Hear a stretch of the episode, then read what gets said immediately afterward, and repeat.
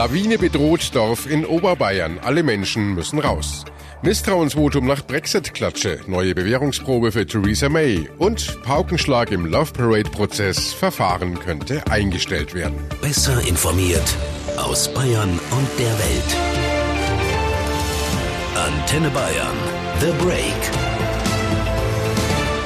Willkommen zum Nachrichtenpodcast von Antenne Bayern. The Break ist die Auszeit für mehr Hintergründe, mehr Aussagen und Wahrheiten zu den wichtigsten Themen des Tages.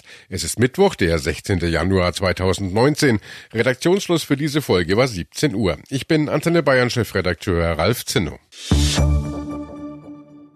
In den Schneegebieten entspannt sich die Lage von Tag zu Tag, aber die Natur ist jederzeit für eine Überraschung gut und demonstriert uns das auch heute wieder. Man sollte sich nicht zu schnell in Sicherheit wiegen. Im oberbayerischen Schleching ist der Ortsteil Reiten wegen Lawinengefahr nun geräumt worden. Rund 250 Menschen mussten vorsorglich ihre Häuser und Wohnungen verlassen. Landrat Siegfried Walch sagte, die Evakuierung sei unumgänglich gewesen, man habe auf die Warnung der Lawinenkommission unmittelbar reagieren müssen. Ja, es ging dort vor ein paar Jahren schon mal eine Lawine ab, die paar hundert Meter vor der Bebauung gestoppt ist, aber wir haben jetzt deutlich mehr Schnee oben. Also die, die Lage ist nun mal, nun mal schärfer und es ist so, dass wir durch die Wetterlagen der letzten Tage und eben auch heute durch den Sonnenschein dort wirklich äh, Gefahr in Verzug ist. Es droht eine Staublawine abzugehen und die hat natürlich äh, besonders große Wucht und äh, könnte auch in der Lage sein, die Bebauung zu erreichen und äh, in dieser Situation hoffentlich alles auch glimpflich ausgeht. Der Traunsteiner Landrat Siegfried Walch im Antenne Bayern Interview. Wir fragen nach beim Experten. Hans Konecci ist der Leiter des Bayerischen Lawinenwarndienstes im Landesamt für Umwelt.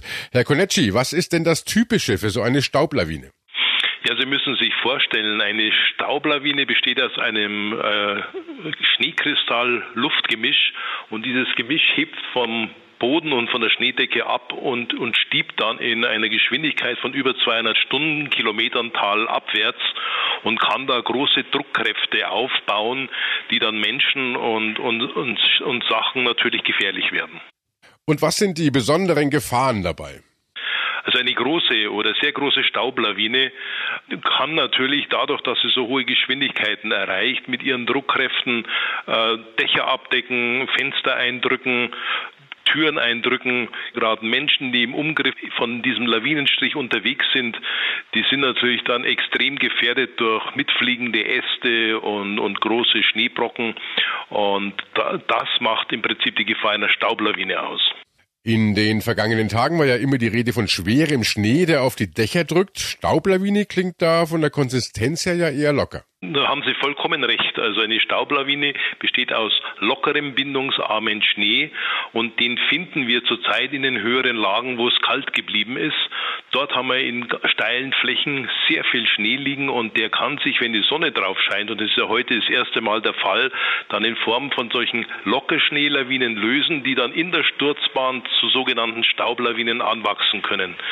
Diesen nassen, schweren Schnee haben wir durch den Regen unterhalb 1000 Metern vor allem bekommen und durch die ähm, relativ milden Temperaturen der letzten Tage so bis 1400 Meter rauf. Da ist dann der Schnee feucht geworden. Und dieser lockere Schnee, aus dem die Staublawinen entstehen, der hat also seine ganz eigenen Tücken. Äh, eine Staublawine ist dadurch gekennzeichnet, dass es sich nicht an das Gelände hält, sondern da sie in die Luft abhebt, äh, bergabwärts stiebt in gerader Linie und neue Sturzbahnen zum Teil dann einnimmt und damit wird sie sehr gefährlich, weil schwer kalkulierbar. Eine Staublawine hält sich nicht ans Gelände, an Rinnen und, und Runsen, die es im Gelände gibt, sondern die hebt ab und fließt quasi wie so ein Luft äh, Schneegemisch äh, dem Berg in geradem Wege abwärts. Jetzt haben Sie ja festgestellt, dass der Schlechinger Ortsteil Reiten von einer solchen Staublawine bedroht ist. Wie machen Sie denn das? Woher bekommen Sie diese Informationen, um sich ein Bild von der Lawinenlage vor Ort zu machen? Also die Lawinenwarnzentrale im Bayerischen Landesamt für Umwelt ist die Fachstelle, die äh, den regionalen Lawinenlagebericht erstellt als übergeordnete Information. Wir bedienen uns dankenswerterweise vielen Ehrenamtlichen vor Ort, die uns aktuell Meldungen durchgeben. Und wir haben ein Netz von automatischen Messstationen, die Schnee- und Wetterparameter durchgehend misst. Und auf diesen Grundlagen sind wir in der Lage, einen regionalen Gefahrenbericht für die sechs Regionen im Bayerischen Alpenraum auszusprechen. Danke, Hans Konetschi, Leiter des Lawinenwarndienstes in Bayern. Bei Redaktionsschluss für diesen Podcast war die Räumung von Reiten gerade abgeschlossen. Die Bewohner versammelten sich im Feuerwehrhaus von Unterwössen, während die Experten darüber berieten, ob Lawinensprengungen gestartet werden sollen. Wie sich die Situation entwickelt, erfahrt ihr natürlich jederzeit aktuell in den Nachrichten und im Programm von Antenne Bayern. Europa schaut heute wieder nach London und rätselt, wie geht es denn nun weiter nach dem vernichtenden Votum des britischen Parlaments zum Brexit-Deal. Premierministerin Theresa May muss sich heute Abend einer Misstrauensabstimmung im Parlament stellen, diese aber wohl überstehen. Nächste Woche will sie dann einen Plan B vorlegen, wie der aussehen soll, ist allerdings völlig unklar. Antenne Bayern-Reporter Philipp Detlefs ist für uns in London. Viele sagen ja, diese Klatsche hat Theresa May sich selbst eingebrockt. Wahrscheinlich einfach, weil sie zu stur ist. Kurz nach dem Amtsantritt war ihr Motto Brexit heißt Brexit. Austritt aus der Zollunion und aus dem Binnenmarkt, kein Einfluss des Europäischen Gerichtshofs mehr. Darauf hat May bestanden, aber dafür hatte sie im Parlament keine Mehrheit. Und statt dann auf die Opposition zuzugehen, hat sie den Fehler gemacht, Neuwahlen auszurufen, hat ihre Position damit aber nicht verbessert, sondern deutlich verschlechtert. Da hat sie nämlich die Mehrheit verloren im Parlament und sie hat es jetzt eben auch nicht geschafft, die Abgeordneten von ihrem Brexit-Kurs zu überzeugen. Nach so einer krachenden Niederlage für ihren Brexit-Deal, wieso gehen da jetzt alle davon aus, dass May das Misstrauensvotum heute Abend übersteht? Eigentlich könnte man sie doch gleich abwählen. Ja, vereinfacht gesagt, aus Mangel an Alternativen. Denn es gibt momentan niemanden, dem die Abgeordneten eine Mehrheit zutrauen. Normalerweise würde man ja vielleicht auch erwarten, dass die Premierministerin nach dieser historischen Klatsche ihren Hut nimmt, nach der höchsten Niederlage für eine britische Regierung seit fast 100 Jahren. Aber einen Rücktritt hat May ausgeschlossen. Sie hat ja von sich selbst mal gesagt, dass sie eine verdammt schwierige Frau ist und sie ist eben auch eine verdammt hartnäckige und sture Frau. Am Parlament in Westminster haben die Menschen ja gestern mehrheitlich gejubelt, als das Ergebnis verlesen wurde. Warum eigentlich? Das Ergebnis bringt ja den ganzen Brexit jetzt ins Stocken und es gibt doch viele im Land, die wollen diesen Brexit und haben auch dafür gestimmt. Sowohl Brexit-Befürworter als auch Brexit-Gegner waren gegen dieses Abkommen. Ich habe mit vielen gesprochen gestern. Brexit-Befürworter sind sauer auf die Premierministerin, weil sie der Meinung sind, dass sie den Brexit untergräbt und sich von der EU über den Tisch ziehen lässt. Und Brexit-Gegner, die sind sowieso der Meinung, dass Großbritannien mit diesem Deal schlechter gestellt wird als vorher. It would leave us still half in the European Union, but with no voice at all. So wie diese Frau, die ist der Meinung, Großbritannien wäre mit dem Abkommen immer noch halb drin in der EU, hätte aber nichts mehr zu sagen. Ja, und was erhoffen sich die Briten jetzt? Die Brexiteers wollen einfach nur raus. Viele wären da auch zufrieden, wenn das ohne Abkommen passiert. No deal, no problem, das habe ich hier mehrfach auf Schildern gelesen. Aber alle Gegner des EU-Austritts, die haben immer noch die Hoffnung, dass sich der Brexit vielleicht doch noch stoppen lässt. Ich hoffe, dass die Abgeordneten jetzt sagen, nichts, was versprochen wurde, kann geliefert werden. Das wird gesellschaftlich und wirtschaftlich ein großer Schaden. Ja, und deshalb sagt diese Frau, sollte man das jetzt stoppen und die Austrittserklärung zurückziehen. Tja, und da gibt's ja auch noch so einige in der EU, die noch die stille Hoffnung hegen, dass Großbritannien doch in der Staatengemeinschaft bleibt. Für die deutsche Wirtschaft zum Beispiel wird der EU-Austritt gravierende Folgen haben, aber ein ordentlich geregelter Brexit wäre verkraftbar. Gift für die Wirtschaftsbeziehungen ist allerdings die jetzt wieder entstandene Unsicherheit und vor allem das Damoklesschwert, dass nun doch Ende März ein chaotischer Austritt droht, bei dem nichts geregelt wäre. Nur ein Beispiel unter vielen. Der freie Warenverkehr, der in der EU eigentlich üblich ist, bei einem Brexit ohne Abkommen müssten sofort Zollkontrollen eingeführt werden. Das hieße unter anderem 10.000 Lastwagen, die bisher jeden Tag in ihren Waren den Hafen im südenglischen Dover passieren, müssten nun alle kontrolliert werden. Sie würden stundenlang in kilometerlangen Staus stehen. Die Lieferungen kämen zu spät, die Waren würden teuer oder gar verdorben. Deshalb ist auch die bayerische Wirtschaft wenig begeistert von dem gestrigen Abstimmungsergebnis. Bayern-Reporter Hans Oberberger, was sagen denn die bayerischen Wirtschaftsvertreter? Naja, die bayerische Wirtschaft ist natürlich not amused, wie die Briten etwas untertrieben sagen würden. Hier befürchtet man jetzt tatsächlich einen ungeordneten Brexit und das wäre zwar von den Unternehmen mit Vorbereitung verkraftbar, heißt es etwa von der Industrie- und Handelskammer München und Oberbayern, aber es würde zu Einbußen von satten 1,4 Milliarden Euro allein hier in Bayern führen pro Jahr.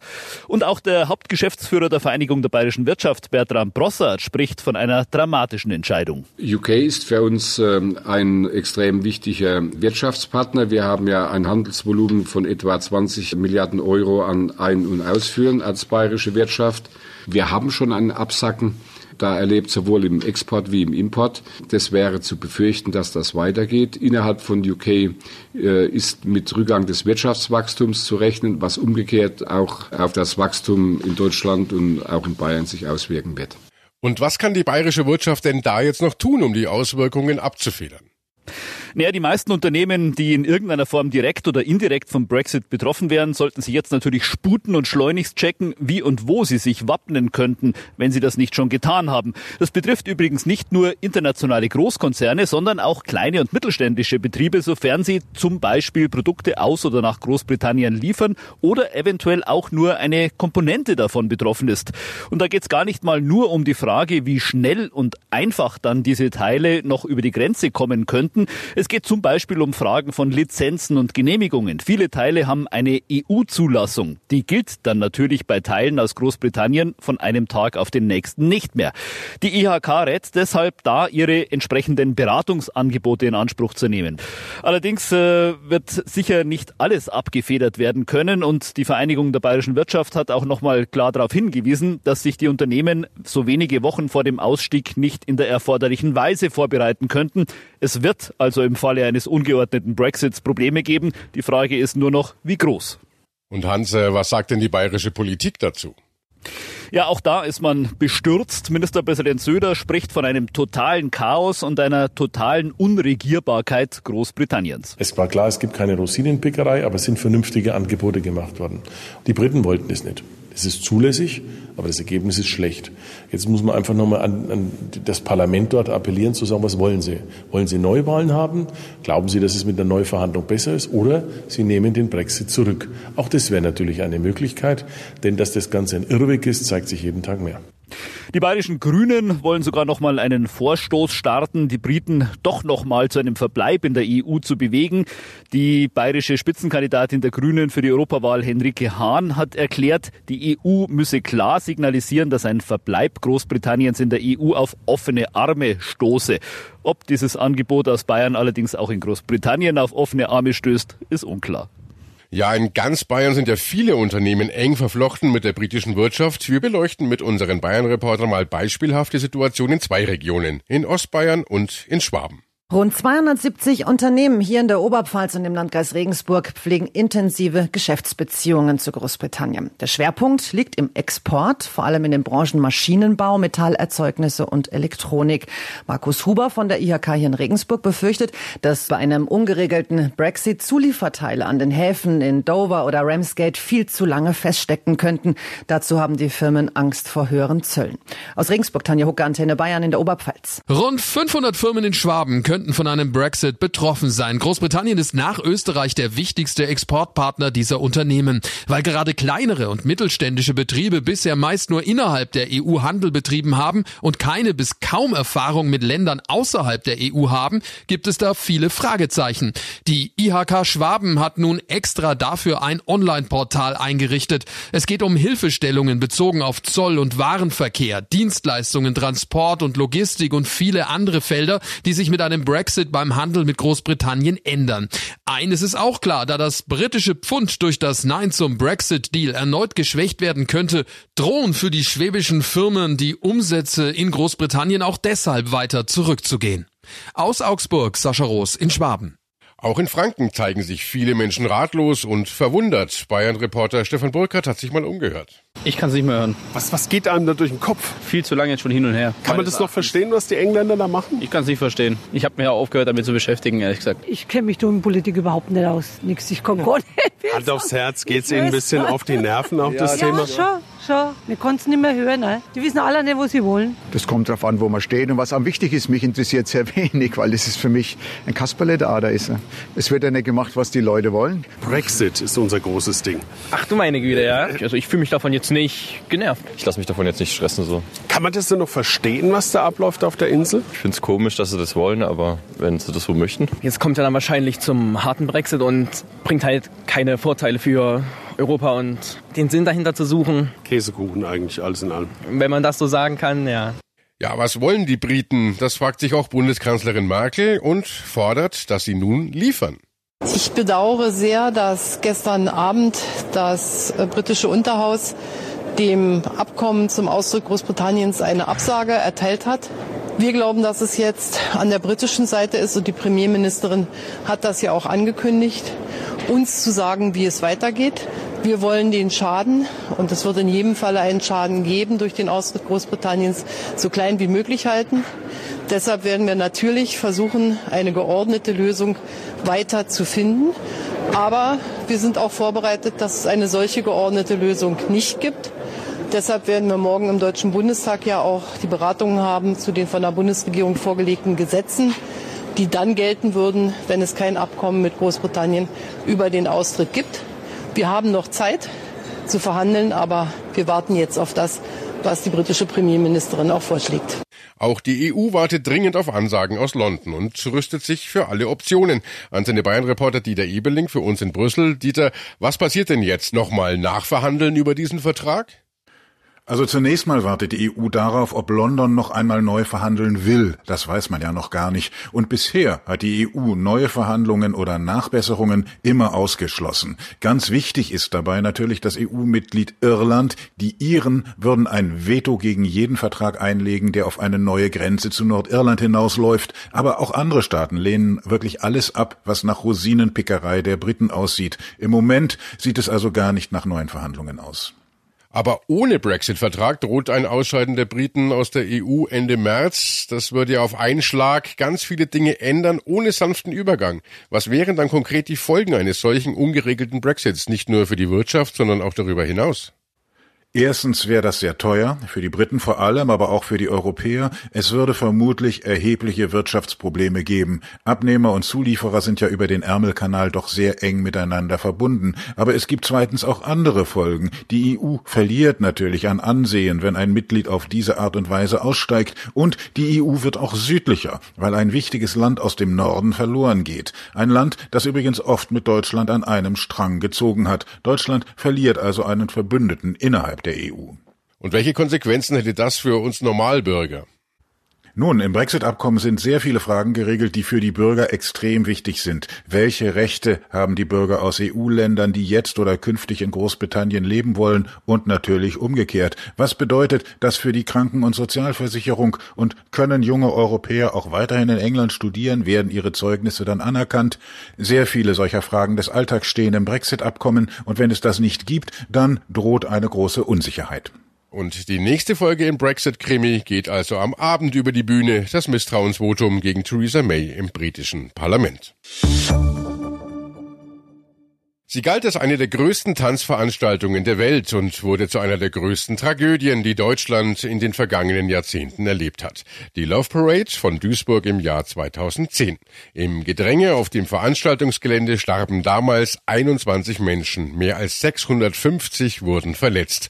Über die Schuldfrage wurde lange gestritten, es dauerte Jahre, bis es zu einem Strafprozess kam. Und viele meinen, dass die Falschen auf der Anklagebank sitzen, nicht der damalige Oberbürgermeister von Duisburg, Hamburg Adolf Sauerland, der jede Verantwortung von Anfang weit von sich gewiesen hat und auch nicht der Chef des Veranstalters Loverpent, Rainer Schaller. Angeklagt sind Mitarbeiter der Stadt und Mitarbeiter von Loverpent, insgesamt zehn Personen. Ihnen wird fahrlässige Tötung und fahrlässige Körperverletzung vorgeworfen. Und heute kommt vom Landgericht Duisburg ein Vorschlag, der womöglich denen Recht gibt, die die Falschen auf der Anklagebank sehen. Die Richter schlagen vor, den Strafprozess gegen alle zehn Angeklagten Angeklagten einzustellen, wegen geringer Schuld.